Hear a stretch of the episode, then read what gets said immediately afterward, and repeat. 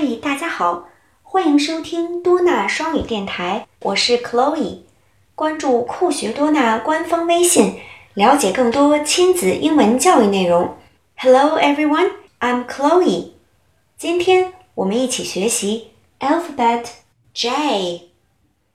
J J J J。今天的儿歌特别特别的有趣，是好吃的。让我们一起先来听一听。Now let's listen to a chant. J, J is for jacket. There are many jackets. This is your jacket. Put on your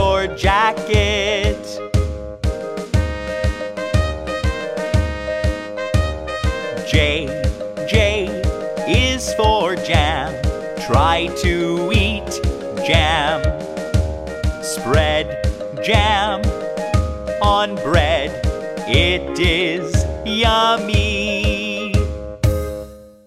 好了，小朋友们听出来是什么样的好吃的了吗？J J jam，哇哦，原来是果酱。Jam Spread jam on bread，把果酱抹到面包上，太美味了，yummy yummy。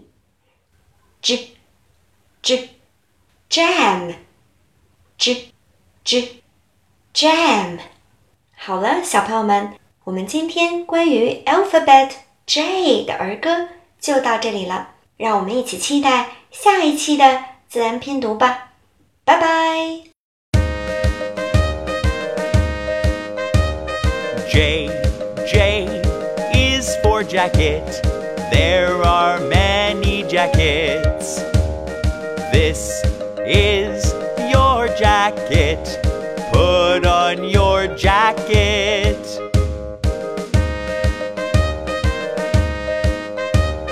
J, J is for jam.